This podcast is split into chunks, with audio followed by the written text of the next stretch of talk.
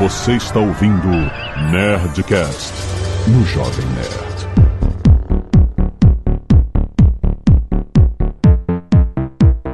Lada, lada, lada, nerds! Aqui é Alexandre Antônio do Jovem Nerd e todos temos uma biblioteca nos nossos bolsos. Aqui é o Paulo Silveira da Lura e eu tô esperando a nossa ida a Mercúrio. Não? Por que você tá esperando isso? Que é, é um dos vários livros aí que aparecem, um dos vários textos que aparecem do Asimov. Ah, sim, Gregory Powell esteve lá.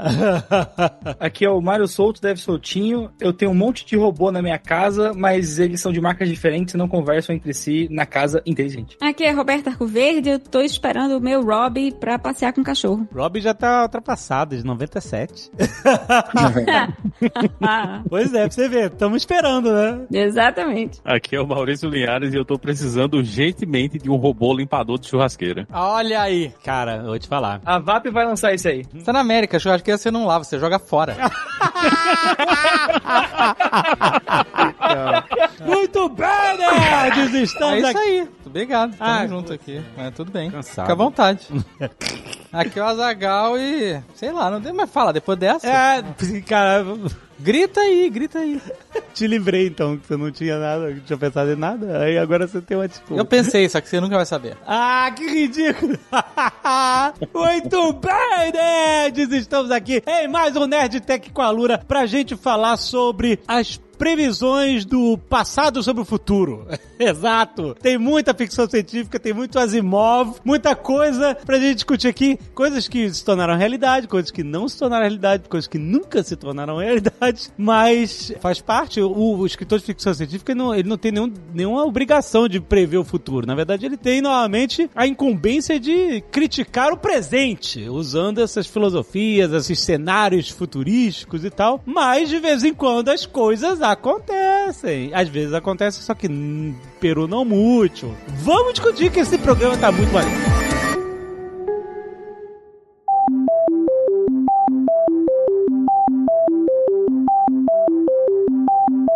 Volta e meia aparece nas internets aí umas entrevistas antigas do Asimov, lá da década de 80, e uma entrevista também antiga que eu já vi do Arthur C. Clarke, famosíssimo escritor de ficção científica, de 2001, Odisseia no Espaço e tal. Os dois falando sobre o futuro do mundo com computadores, né? Qual é o futuro dos computadores e robôs, etc, né? E aí tem as entrevistas do Asimov dos anos 80, onde ele fala sobre ter uma, acesso a bibliotecas da sua casa. E que a relação do estudo, no- a relação do aprendizado, não ia ser só das instituições de ensino com alunos, ia ser o interesse em geral. Então, por exemplo, assim, ah, uma pessoa que gosta de beisebol, ela pode pesquisar sobre beisebol e acabar aprendendo sobre a física das bolas curvas e, sabe, de como se rebate, etc. E acabar aprendendo sobre ciência, pesquisando sobre algo que ele gosta. Ele estava certíssimo sobre essa mudança da relação do aprendizado através do computador, que ele, obviamente, não conseguia prever que seriam o que seria exatamente a internet, o que seriam os smartphones, essas coisas, isso não tá no papo. Tá é o conceito da gente poder acessar informação que estava na época da entrevista sempre em, contidas em, em lugares, que são bibliotecas, né? E a gente poderia acessar esses livros, esses conhecimentos de casa, através de um terminal de computador em casa, né? E o Arthur C. Clarke também fala algo parecido com a relação com o computador. Agora, é engraçado que ambos falaram muito bem sobre a evolução das máquinas, dos computadores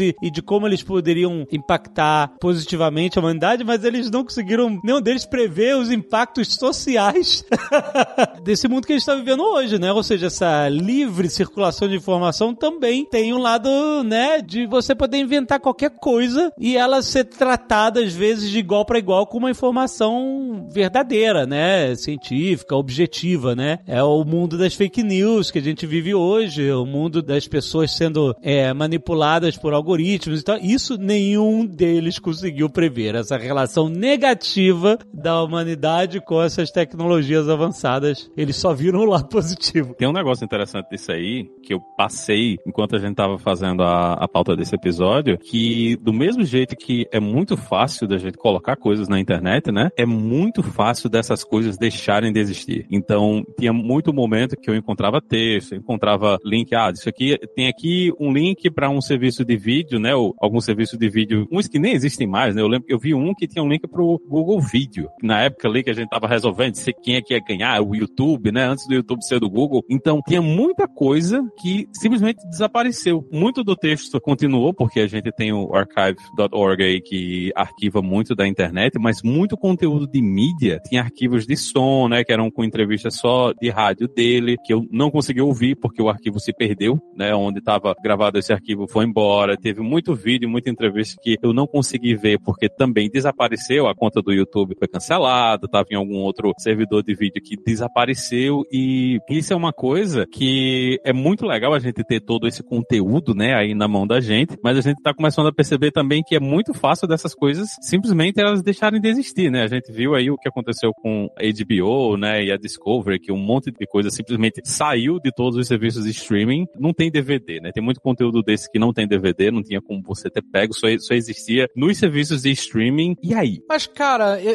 eu vi muita gente falando disso, das pessoas revoltadas, apagando, sei lá, dos, dos desenhos, das animações, as coisas estão sumindo. Mas sempre vai sumir, né? Lembra da biblioteca da Alexandria? O quê? Sumiu tudo, pegou fogo, acabou. Pegou fogo. Não- nada é pra sempre. Exatamente, nada pra sempre. Tem que ter um esforço consciente muito grande de querer manter, né? Mas a chance hoje de sumir por completo é muito menor do que antigamente, porque você tem a pirataria. Essa é a realidade. Mas será que a gente tem mesmo? A quantidade de gente que migrou para essas plataformas, porque era mais, mais fácil, né? Era mais. Eu, eu conheço gente que usa Plex ainda, né? Que tem esses vídeos, grava essas coisas, faz a pirataria o serviço todo, mas é muito menos do que era no passado, né? Então eu tenho amigos que tinham coleções e coleções de música pirata e hoje é tudo no Spotify, velho. Spotify, YouTube Music, tá tudo ne- nesses ambientes e, e quando essas plataformas elas resolverem, ah, a gente vai tirar todo esse conteúdo aqui do ar. E aí, né? Será que, será que tem backup? Será que o pessoal fez backup dessas coisas?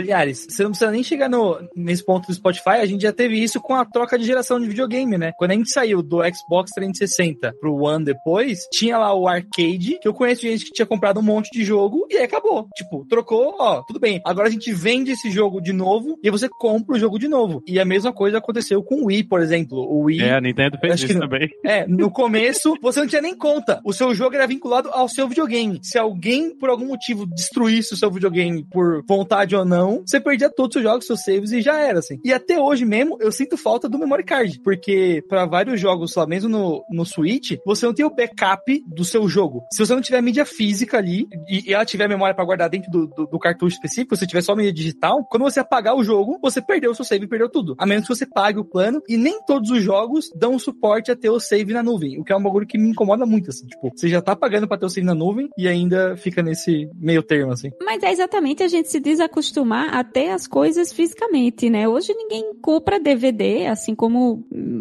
ninguém grava mais essas coisas hum, pirateando ou não em seus discos locais. É menos seguro, né? A gente se sente menos seguro, por exemplo, quando tem um monte de foto no meu celular que não foi pra nuvem ainda. Digo, Pô, se eu perdi o celular, eu perdi as fotos, né? É. Exato, exato. Perdi essa documentação da minha vida. Como já aconteceu com todos nós aqui. Sem- Sim. Tenho certeza. tenho certeza que todo mundo já perdeu coisa aqui. Exatamente. Ó, mas, ô, Roberta, tem uma coisa que mudou muito nesse lance das fotos, que é, por exemplo, eu lembro claramente de- na minha infância, qualquer visita que chegava lá em casa, minha mãe fazia questão de mostrar todos os álbuns da família pra pessoa. Eu não vejo a galera fazendo isso com o Google Fotos, assim. Parece que a gente cria uma Ainda relação bem, também de só, ainda de bem, só porque pior ainda, porque não é selecionado. É só um depósito de um milhão de fotos que você nunca mais vai ver.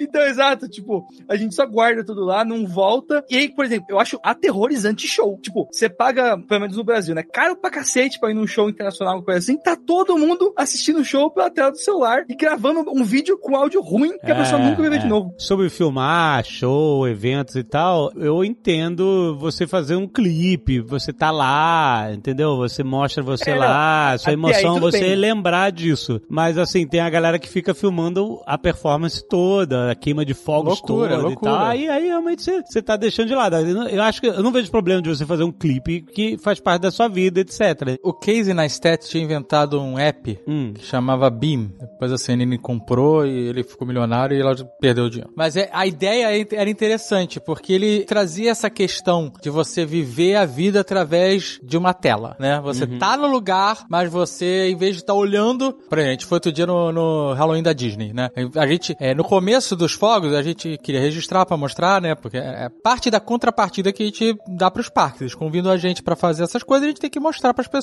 pra, né, elas terem vontade de ir, ver como é legal e tal. É, então, começou os fogos, eu comecei a filmar um pouco os fogos, mas assim, eu filmei um minuto. Aí eu parei de filmar, sabe? Eu falei, ah, vou filmar só o comecinho aqui, depois eu vou ver os fogos. É. Eu tenho o celular no bolso, não quis ficar registrando, mesmo porque eu não ia publicar, sei lá, 15 minutos dos fogos e eu queria curtir, né, toda a imersão que tem de barulho, né, Justo, de, de luzes e música e tal. No aplicativo que a ideia do Beam original lá do Case era um app que você colocava o celular na- no peito, assim, sabe? Ele funcionava, ele registrava quando você não estava olhando. Ele, você cobria a câmera frontal, eu não sei como é que era a tecnologia que, ele- que fazia lá o negócio funcionar, mas a ideia é que você bota ele, né, sabe, bota assim na altura no seu peito e aí ele hum, registrava um clipe e tal. Então ele registraria é, sem ser você é, é, olhando, né? Registraria o, sei lá, não deu certo no final, né? Mas não foi pra frente. Mas isso é uma parada muito louca, que é muito distópica, cara, que é as pessoas, muitas delas, elas preferem viver através de uma tela. Às vezes é muito doido quando, ah, sei lá, tem gente no parque, nos parques é muito comum isso, em, em show de fogos, essas coisas. Tem gente streamando, não pra internet, é pra um parente que não tá lá, sabe? Ah, tô vendo aqui, olha, os fogos, olha os fogos, aqui lá. E tá você olhando pra mini cara da pessoa na sua tela e você olhando os fogos através da tela e a pessoa vendo ah, os fogos.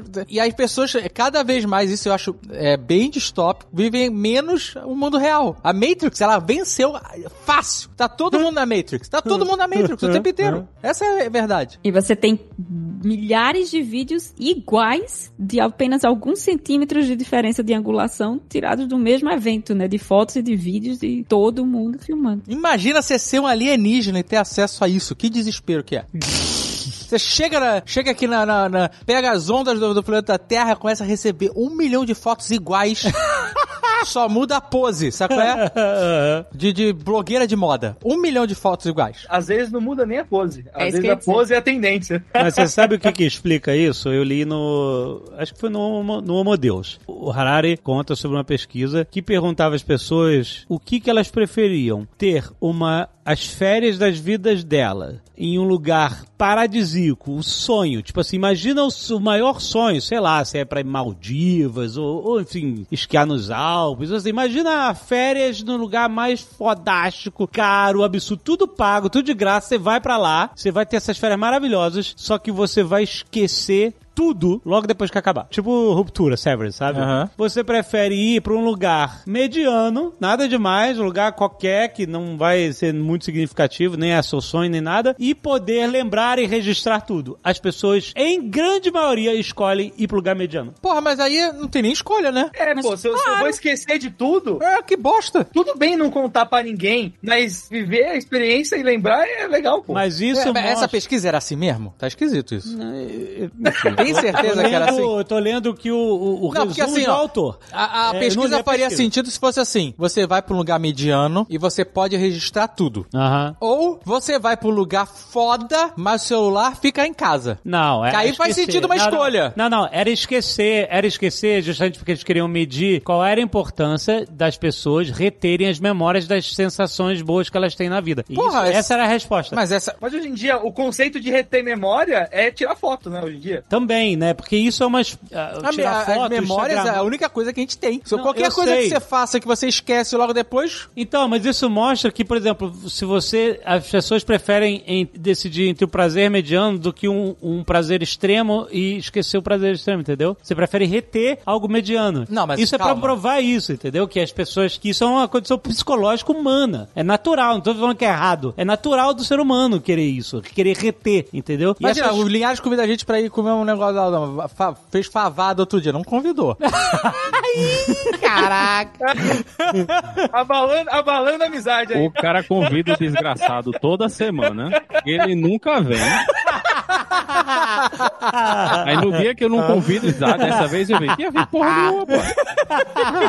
E a gente come a favada lá maravilhosa. Aham. Aí você sai da casa do olhar e esquece. Sim. É melhor não ir. Então, essa Entendeu? era a pergunta que eles queriam responder. Será que as pessoas querem o Esquecer? prazer por ter pelo prazer ou elas querem lembrar das coisas? É, isso. mas é, a, a Reter as resposta coisas. é lembrar. Então, eu sei, mas não é errado isso. Só é uma condição humana que essa pesquisa mostrou. Mas uma coisa, uma coisa é Isso- você querer lembrar, porque... Porque é, isso não sei. mostra. É. mas- porque o Instagram, filmar, fotografar tudo, é só um exponente máximo disso. Porque agora a gente pode fazer isso. Pode. Então, mas aí, eu- sabe onde eu, onde eu acho que tá o erro? Porque eu entendo que realmente a pessoa quer, muita, muita gente registra pra na- ajudar na, na lembrança, né? Mas o problema é que tá chegando num ponto em que a pessoa, ela só se preocupa no registro, ela deixa de Isso, viver, isso. então Isso. a lembrança vai ser a lembrança só do registro e não da experiência. Exato, exatamente. Não é o registro, porque quem realmente está preocupado com o registro para relembrar depois, não posta no Instagram, tira foto e deixa no seu celular. Eu acho que Instagram e, e essas outras redes públicas têm muito mais um componente exibicionista mesmo, um componente de eu Também, também. Também existe. quero que as pessoas também me vejam, né? eu não Isso, quero isso só também. lembrar disso no futuro. Isso. Mas a vida é uma coleção de memória, gente.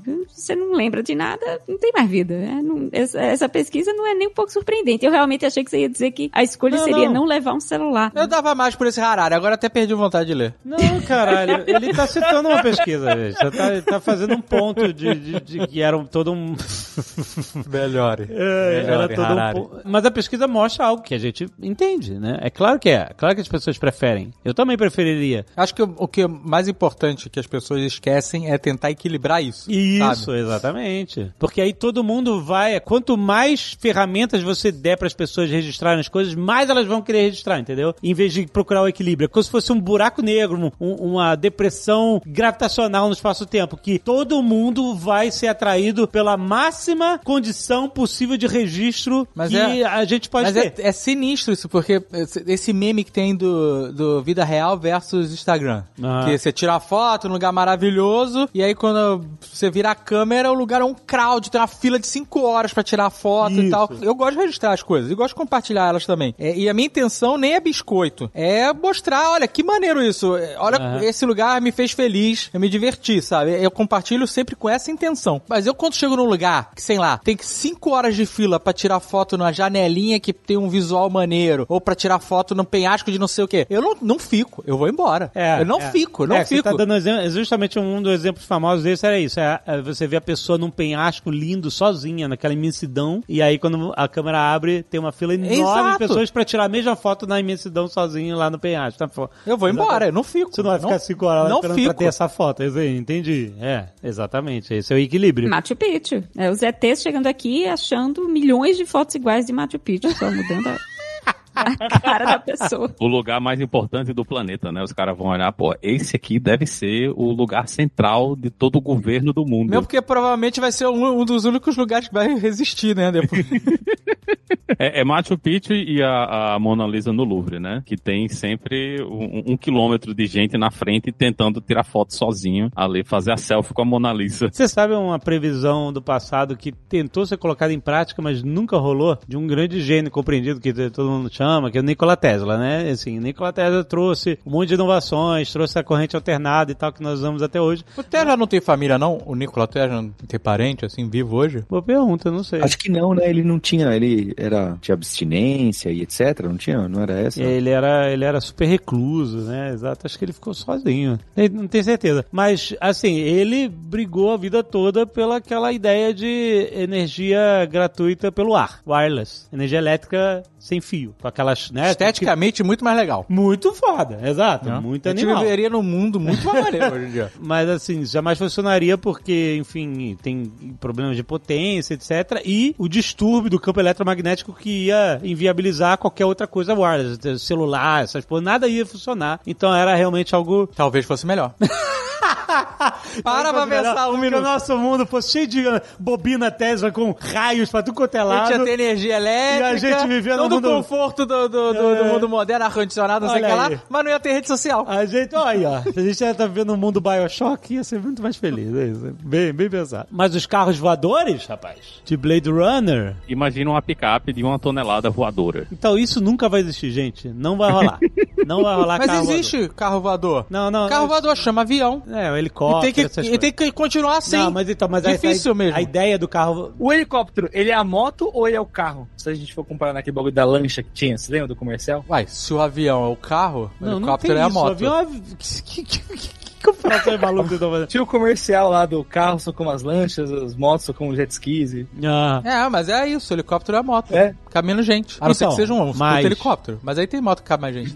Mas ó, o sonho todo era aquele, era o carro individual, pessoal, onde a qualquer pessoa podia pegar e voar, que nem qualquer pessoa pode pegar um carro e dirigir. Blade Runner. Blade Runner, é isso aí. A gente tava andando lá nos arredores de Los Angeles e a gente viu que parte do futuro de Blade Runner existe, que são aquelas refinarias de petróleo lá que fica soltando fogo pro... pro é igualzinho, mas os carros estão a no chão. Califórnia é muito louca, cara. A gente parou num, num, num mall pra comer no In-N-Out. E do lado do estacionamento do In-N-Out tinha um poço de petróleo. É, que- sabe aquele, né, aquele Como negócio que assim? fica bombeando? Blu, blu, sabe aquele... O, o cavalinho lá? É. aquele cavalinho, aquela boa, exatamente. Caraca! É muito louco, Ué, cara. tá lá.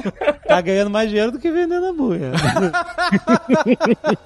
Isso é uma coisa que a gente vê em praticamente todos os filmes de ficção científica, né? Você pega Star Wars mesmo, na segunda trilogia, né? Quando eles estão na cidade do Senado, é um absurdo de carro, tudo em fila indiana, né? Um atrás do outro, andando bem devagarinho. Então, até ali, que os caras podiam ter feito o transporte público decente, né? Pra todo mundo conseguir se transportar com velo- velocidade. Não, você tá ali no trânsito de Los Angeles, só que agora você tá voando, né? É tráfego e a galera sem conseguir andar em alta velocidade em três dimensões, né? Então, mesmo quando chegou nas três dimensões, continua sendo uma merda você dirigir, né? Todo mundo tem essa coisa de, porra, vou ficar com o meu carrinho aqui, eu e mais uma pessoa andando aqui no máximo sozinho pra ir pra todo canto. O teleporte é a única coisa que resolve isso aí, mas tem N outras complicações. né? Não, teleporte também não vai rolar. Você já sabe, toda aquela parada de você você tá morrendo e quem continua não é você mais, é uma Tem cópia o, sua. o filme do, do Hugh Jackman lá.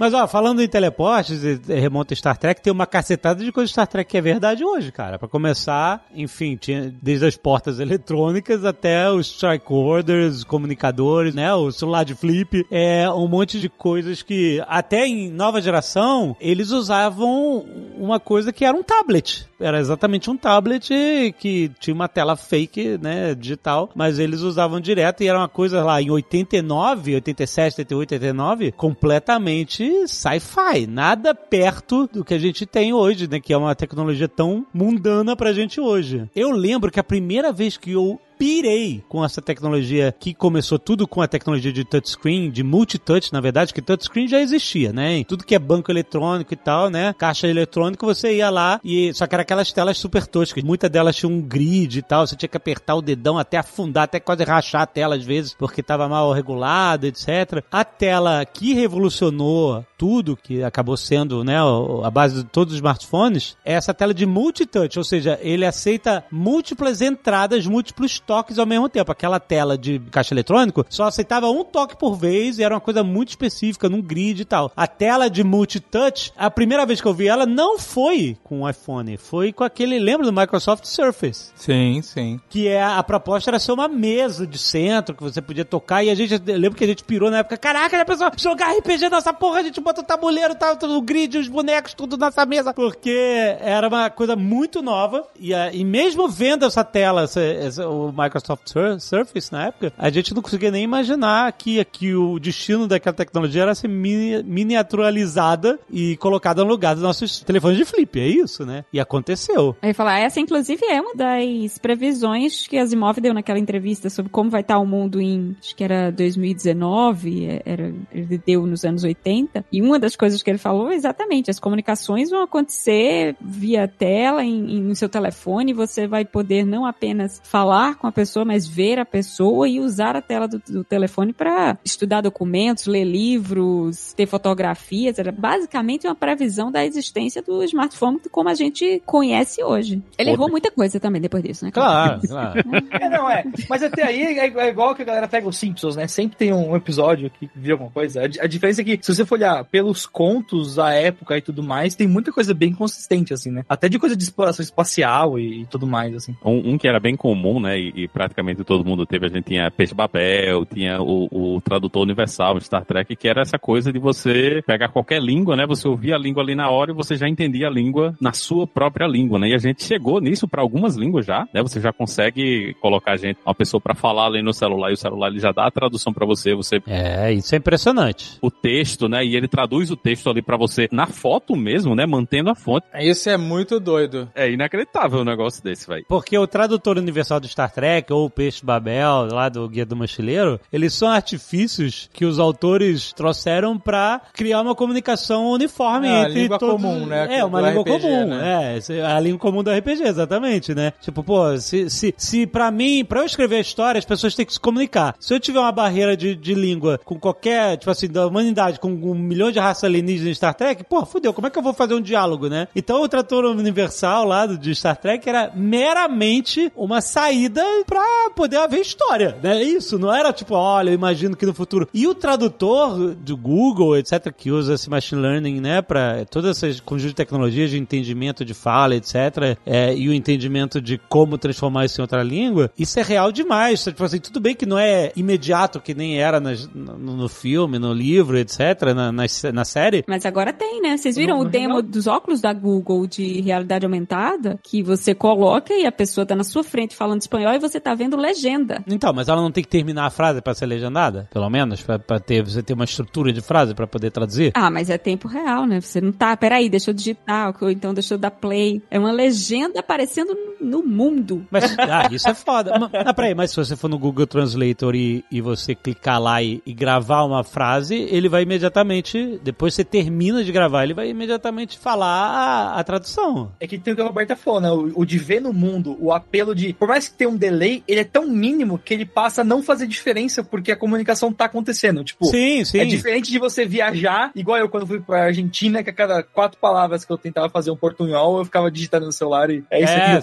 sim. Eu vi a entrevista do, do jornalista da Globo na, com refugiados da invasão aí da Ucrânia, que ele fez a entrevista assim. Ele não tava com o tradutor do lado. Ele, ele falava no celular, ele gravou a entrevista e eles mostraram a entrevista, ele falando em português, e aí o celular imediatamente falava lá em ucraniano, ela respondia, o celular, pum, ia pra Isso é uma parada muito É foda, muito cara. incrível. É muito Isso é o trator universal de verdade, cara. É, o que eu achei maneiro do óculos é que parecia assim um close caption da vida real, sabe? Você tá com um óculosinho e você tá vendo o close caption da pessoa falando, porque é, é naquele ritmo, né? É maneiro. De close caption, que é para programas ao vivo também tem aquela legenda que vai aparecendo. Tem um delay, tem um delay, mas ela vai, você consegue se comunicar. Próximo passo é, é fazer isso, só que traduzindo o que a pessoa realmente quer dizer.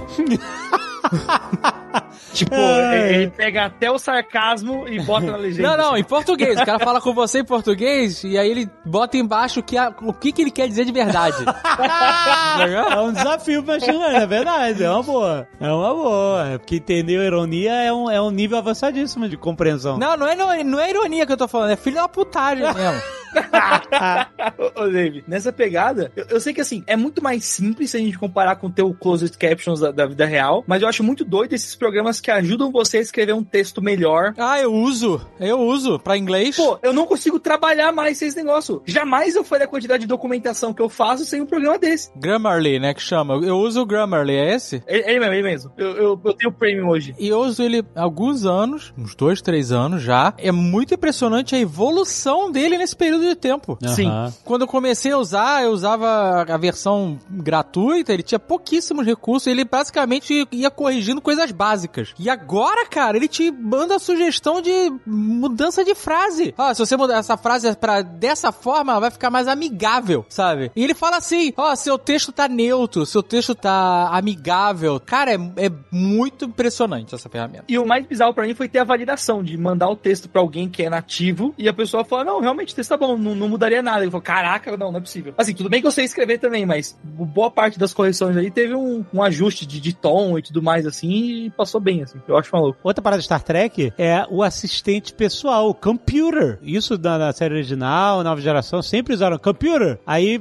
você ouvia, né, o sinalzinho. Ou seja, até a palavra que chama a inteligência artificial, né, a palavra-chave, que no caso do, de Star Trek era computer. E aí eles faziam perguntas e ele calculava e respondia. O que a gente tem hoje na, na Alexa, no, no OK Google, vários assistentes pessoais, Cortana, sendo que como o Jeff Bezos é mó fã de Star Trek, você, se quiser, você pode trocar a palavra-chave da Alexa para computer. Caraca, dá? Eu, eu achava que era só Echo e Amazon. Não, é Echo, Amazon e tem computer também, se você procurar.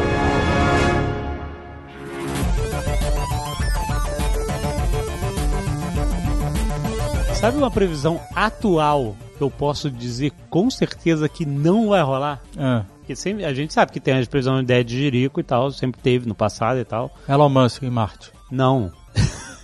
É, Pode até ir, mas. Tomara que vai e não volta.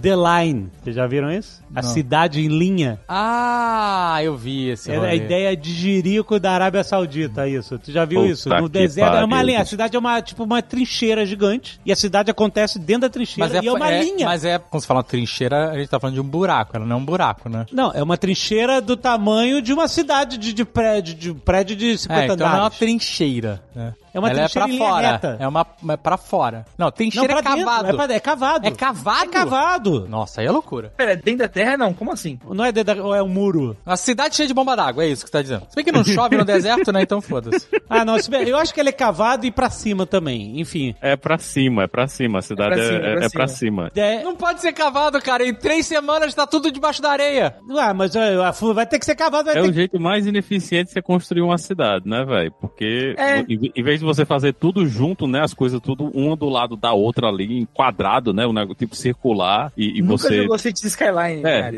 é, nunca jogou, né?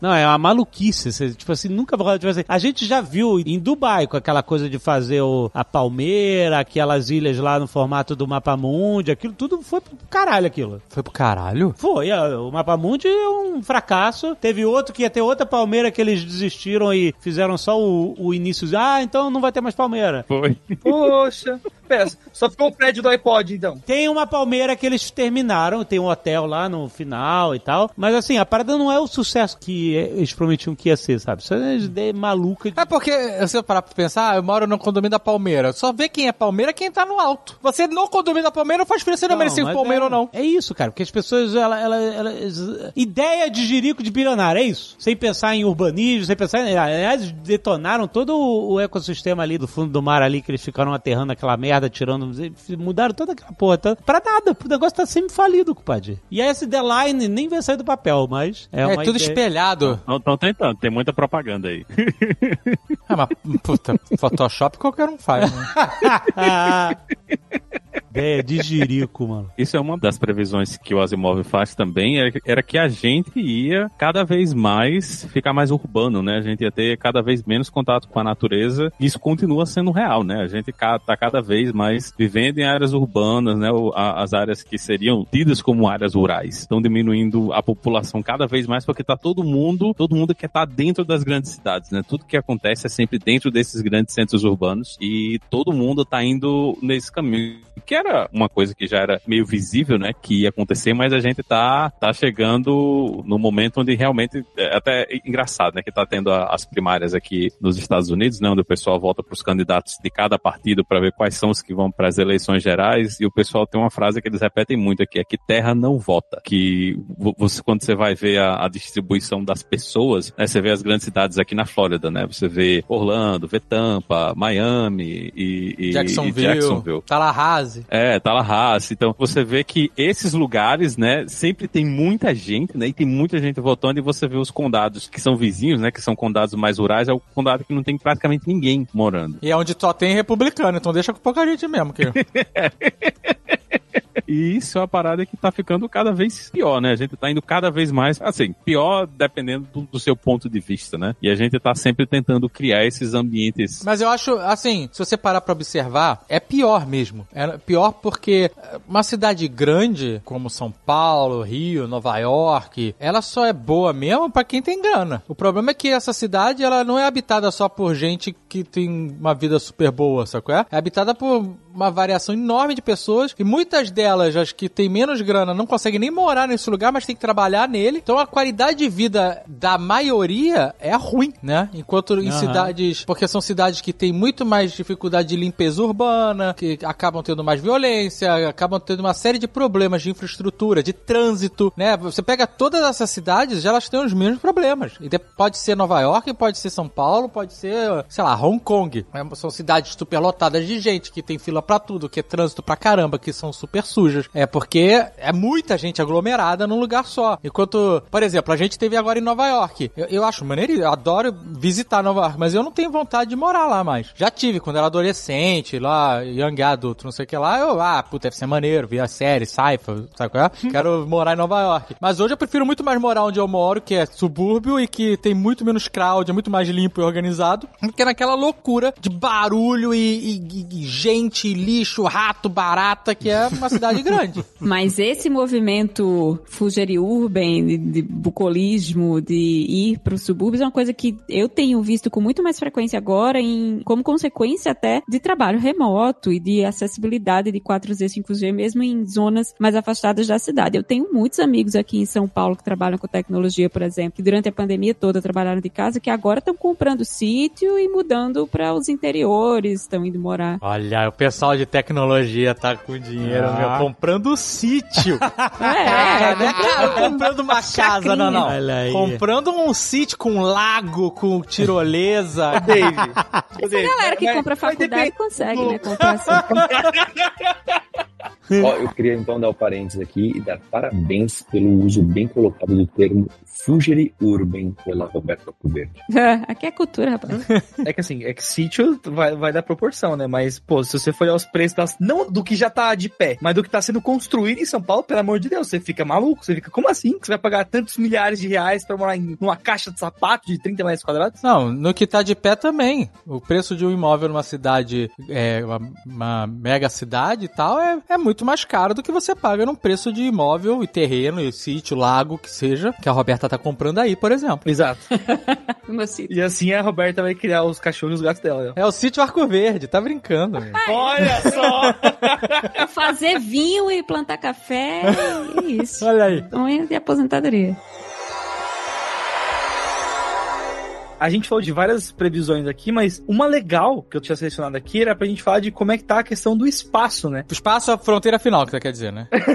Não, não, no sentido que ele falava de tipo, ah, uma vez que a gente for pro espaço, a gente não vai sair de lá. Tudo bem que assim, a gente não foi pra valer, mas a gente tem estação espacial, a gente tá cada vez mandando mais missões pra conseguir coletar mais coisas. E tem até aquela loucura de mineração de meteoro e outras coisas pra extrair coisas que não vão faltar na Terra e umas paradas assim também, né? Eu acho que houve um otimismo muito grande nos- na, na Guerra Fria, no começo da exploração espacial, que a gente conseguiu chegar na Lua logo, né? E aí se pensava, ah, daqui a 50 anos vamos estar colonizando Mercúrio, como o Paulo falava que estava esperando, né? Pra estar em, em Mercúrio. E a gente está muito longe de Mercúrio. Nem pensa em Mercúrio. A gente mal chegou em Marte. Mas é porque a corrida espacial também, ela, ela desacelerou, né? Depois da Guerra Fria, né? Exatamente. E a corrida espacial também era um, é, é igual as startups que você joga caminhões de dinheiro pra fazer acontecer alguma coisa também, né? A galera só jogava dinheiro pra fazer acontecer. E era também muita gritaria, né? A União Soviética fez tudo antes dos Estados Unidos, a única coisa que eles não fizeram foi pisar na Lua. Aí os Estados Unidos pisaram na Lua e ganhei, né? Simplesmente eles levantaram A, a mão a- e a ganhei, ganhei, história é acabou. contada por quem Acabou, acha que né? ganhou, né?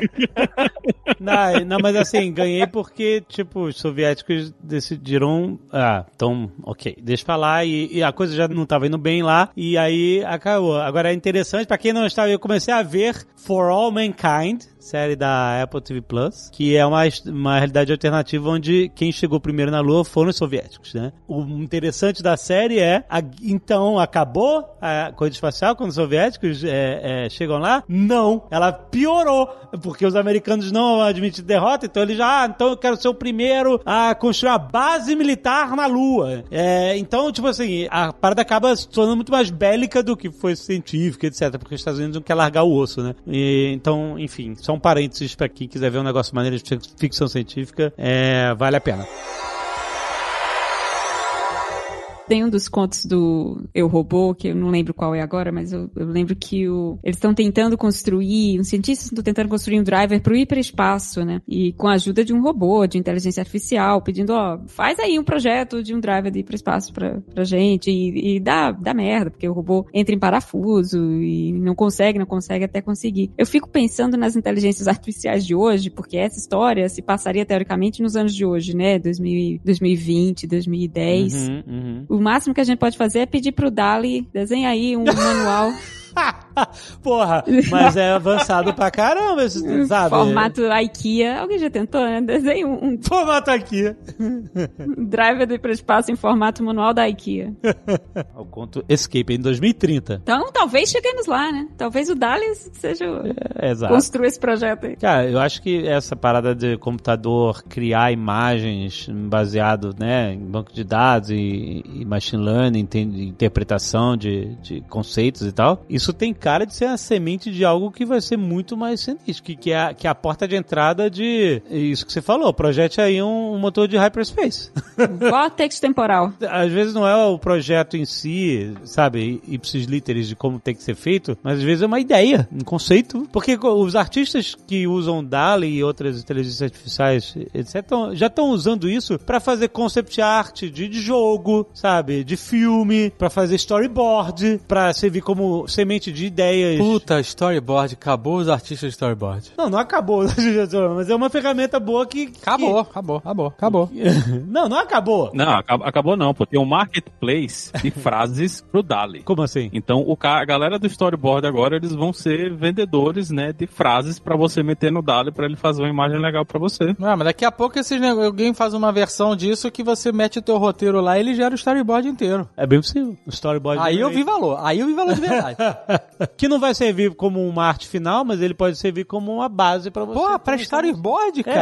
É, storyboard caralho, é um- Sim. acabou, o mercado acabou. Quem é ilustrador trabalha com story- storyboard, procura emprego. Que vai a matricula na lua.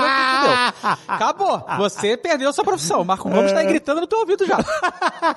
Tem uma que eu acho assim, é é até meio assustadora como ele acertou, né, de um jeito meio esquisito, que é o tédio. Que as pessoas no futuro eles iam viver num, num tédio constante por causa de tudo que a gente ia ter, né, que ia fazer o trabalho pra gente. Aconteceu, né, mas de um jeito esquisito, né, que agora a gente tem essa coisa de que a gente não pode ter tédio de jeito nenhum. Aham. né? Tem que ter sempre alguma coisa acontecendo, você tem que estar fazendo alguma coisa, você tem que estar com o celular na mão, você tá ouvindo música, mas você tá trabalhando. não- a gente não tem mais os momentos de desconexão. né? Eu lembro que às vezes eu, eu deitava no sofá, eu comprava um disco, deitava no sofá, pegava né, o encarte e eu ficava ouvindo a música e, e- e acompanhando a letra, né? E eu não lembro quando foi que isso aconteceu de novo. Agora, se eu sento pra ouvir uma música, eu já tô com o celular na mão, tô fazendo outra coisa, tô trabalhando. Então, a gente, ele, ele mandou essa, né, de que essa coisa do TED ia se espalhar pelo mundo, né? E aconteceu mesmo, né? Agora a gente vive nessa coisa de, de o tempo todo sendo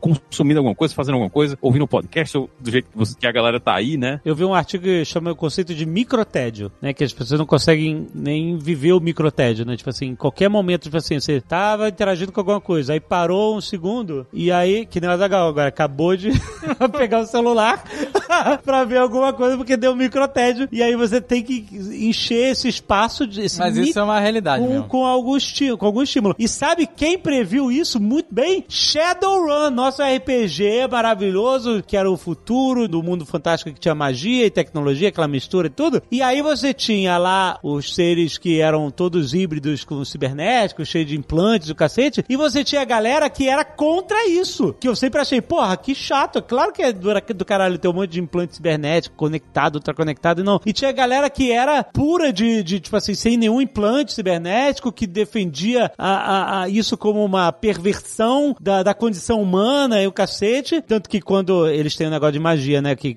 quando, quanto mais implante você colocava, menos conexão você tinha com a magia, e aí você não tinha magia, você tinha que usar os seus poderes eram tecnológicos e tal, e a galera que não tinha implante usava magia, etc e tal. Mas de fato eu consigo ver hoje, no mundo de hoje, apesar de a gente, né, não ter, não sei se cyberpunk ainda, né, de implante no olho, essas coisas, apesar de existir já de outras formas, eu consigo ver um movimento crescente de pessoas que não querem estar conectadas em um momento nenhum até. Tipo, nem de vez em quando, é tipo assim, nenhum. Tipo assim, olha, esse mundo, essa inundação de informação que a gente recebe todo dia. Não tá conectado, eu acho possível. Não, eu sei, tá, a gente vive um híbrido. Você tá no nível off the grid que é quase impossível. Não, é claro, é É. claro, mas é tipo. Mas eu acho que a gente tem que ter problema, momentos, eu né? acho que o maior problema não é a conexão em si, porque você pode estar conectado e usar para usar serviços e facilitar a sua vida em vários aspectos. O problema real é, de verdade, nesse aspecto de você ficar preso como um escravo do online é porque é por causa da rede social, porque você fica nesse combate de microtédio Uhum. scrollando infinitamente. Antigamente, e não antigamente que eu digo devia- deve ter um ano, dois atrás. Você ia olhar teu Instagram,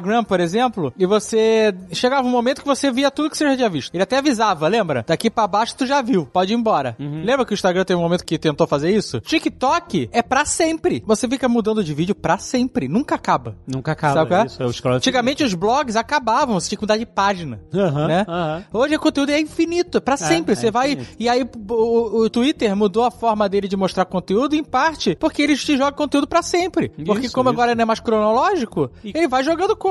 E como é micro, é sempre pequenininho, você se, ah, mas eu quero ver o próximo agora. Você não tá engajado numa coisa de longa duração, tipo um filme, alguma coisa assim. Você tá vendo tudo vídeos de 30 segundos, de um minuto, E, e- e no, no meu ver, um, um problema que eu percebo nisso, que me incomoda é a gente consome, e eu estou me incluindo nisso, um bando de conteúdo completamente descartável. Exato, descartável pra caralho. Você não aprende nada. Não. Nada. Não. Porque os vídeos de culinária hoje que você tem nessas redes, eles são só um. Um ASMR. É, exato. É tudo pra você ouvir Você o não cara aprende a metendo garfo cozinhar na- de verdade, você não aprende a É o- receita.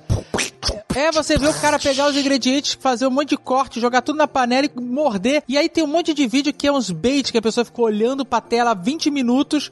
e aí. 20 segundos, na verdade. E aí ela mostra o resultado de alguma coisa, algum filtro, alguma besteira. E mostra isso durante um segundo pra você nem perceber. E ter que ver de novo e tentar dar pause É, é. pra ver o que estava escrito. Porque os textos eles são mais longos do que o tempo que eles aparecem. Isso é quase uma droga mental mesmo, Uma assim, droga. de te prender lá, cara. E toda vez que eu caio nessa armadilha, eu, que eu me toco, eu falo, caraca, eu tô aqui preso nessa porcaria de novo, não tô aprendendo nada. E não é que a gente tem que aprender o tempo inteiro e tal. Mas o problema é que você fica, às vezes, você, tá de, você pisca o olho, passaram quatro horas. Exatamente. É o Doom Scroll, né? Doom Scroll. Doom Scroll, né? Que você começa a scrollar pra sempre. É isso aí. Eu acordei, fiquei scrollando lá no TikTok e tal. Quando eu vi, tinha passado duas horas no fim de semana aí. Eu falei, cara, que eu podia ter visto documentário, filme inteiro, sabe? E, e- e com mais valor, muito mais valor do que tudo que eu vi aí nessas Podia duas ter trocado a fechadura ali, que tá precisando da tua porta, inclusive. Tem- podia ter trocado a fechadura, podia.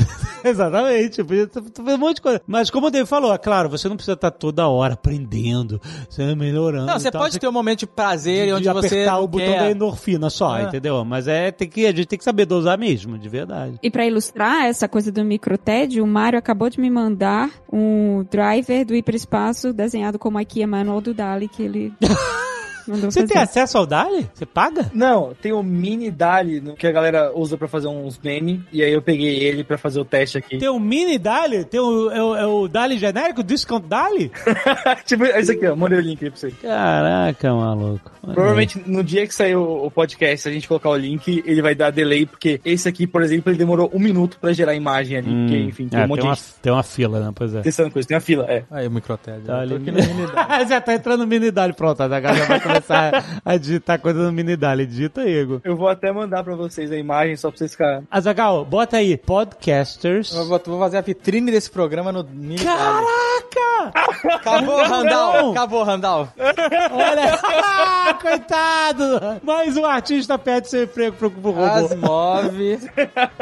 Predictions. Que Não, mais? não é Asimov. É, o programa não é sobre Asimov? Não, é sobre várias. Não, não é necessariamente sobre Asimov. Não, mas eu quero que tenha Asimov. Tá bom, tu põe Asimov Predictions of the Future? To the... É isso? For the Future? Tem que, tem que escrever a frase inteira ou são só palavras soltas? Não sei, nunca usei. Eu usei meio palavra-chave, meio frase. Como é que é? O Doom Scroll, é isso? Não, isso eu não sabia que é. Ajuda, ajuda aí o, Doom. o computador. É um mini Dali, não é nem o Dali. Run. Vamos ver. O que, que você botou aí? Qual foi a frase? Asimov Prediction Future e Doom. Caraca, agora eu tô curioso. Pera aí. O que que vai sair desse negócio? um negócio doido aí, viu, velho? Ah, tá o resultado aqui, ó. Aí, ele fez uma parada meio Doom, o jogo Doom. Ah, ele fez o jogo Doom. Ele pegou o, ca... o soldadinho de verde, maluco. O seu Doom estragou. Não, peraí, salva a imagem pra gente mostrar pra galera no... botar no post e tal. Salva uma dessas aí e manda ali pro. Ou tira um print da tela e, e mostra a amostra geral. Ah, ele me deu uma opção de O, Du- o Doom estragou a, a- o rolê. Que ele achou que é o jogo Doom. Tu tem que bo- botar outras paradas. Eu fiz aqui Robot Podcasters, ficou bem legal. Ah, vou botar, fazer aqui, vamos ver. Não, agora tem que compartilhar, agora eu tô curioso. Robot Caraca, o- Podcasters. Coitado, o, o, o Randall realmente não vai fazer essa vitrine. Tá pensando aqui. Cara, ele literalmente, gente, ó, literalmente, essa brincadeira tá fazendo um artista ganhar menos uma grana. A gente vai pagar, a gente tem que pagar o Randall, mesmo sem ele fazer. Não, a gente não vai botar isso de vitrine, né? É, é- é tudo pirataria de conteúdo de outros artistas que não É, receberam é, uma isso é ruela, né? sacanagem. é, Olha a é. pauta, vai é o a pauta. Isso é outra pauta. Olha aí, esse é outra pauta. Não, não, é, exatamente. Coitado. do Tem o dali do código também, né? Como é que é? O Copilot. É, o Copilot do GitHub. Que ele pega todos os códigos open source e aí se você digita um comentário, tipo, ah, faz pra mim o, o algoritmo tal. Aí faz. É o terror dos professores de- da faculdade. Pois é. O terror da- exércitos. das entrevistas de startup remota, né? Como é que as startups eh, que quer pagar milhares de dinheiros pra contratar pessoa vai... Inverte uma árvore binária aqui pra mim. E aí... Nossa, ficou, acho que essa ficou asquerosa. O quê? No Robot Podcasters of the Future. Ficou um nojo, cara. Ai, meu Deus. Ficou uma merda tá inacreditável. vendo? Os artistas ainda têm muito trabalho. Olha esse robô, meu irmão. Que porra é essa? Meu Deus. A Lura. Alura Universe. Eu tô rodando muita coisa aqui. Meu Deus, todo mundo... Olha ele me É contendo. engarrafando a parada. A Matrix venceu. A Matrix venceu. Caraca.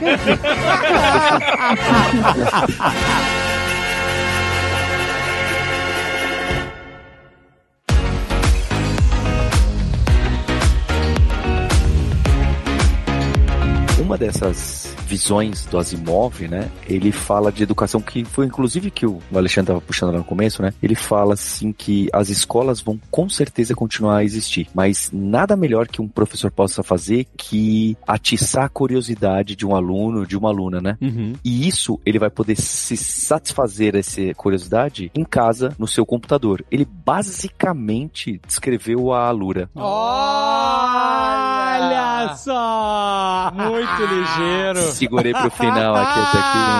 É isso aí, Paulo. Tava no gatilho. Assopra agora, Paulo. Foi, foi- foi muito bom, foi muito bom. Ah, é, muito bom, muito bom. Falando nisso, vamos fazer esse jabá, porque essa previsão maravilhosa é a realidade na vida de tanta gente hoje. Mais né, do que nunca. Exatamente.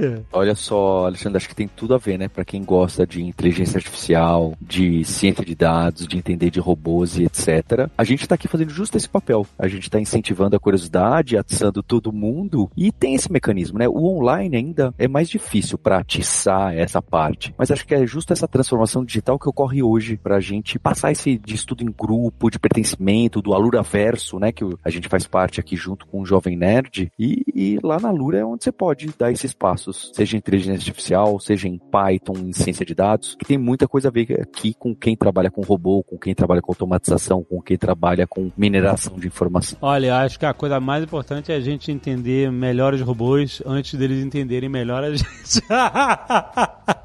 Mas olha, lembrando que você tem 10% de desconto na assinatura da Alura para ter acesso a todo o acervo de cursos. alura.com.br barra promoção barra nerd. Tem link aí no post pra facilitar a tua vida. Muito bom, galera. Até mês que vem, se os robôs deixarem. Eu botei Young Nerd Podcaster. Caraca, olha aí. Filme de terror. É um filme de terror.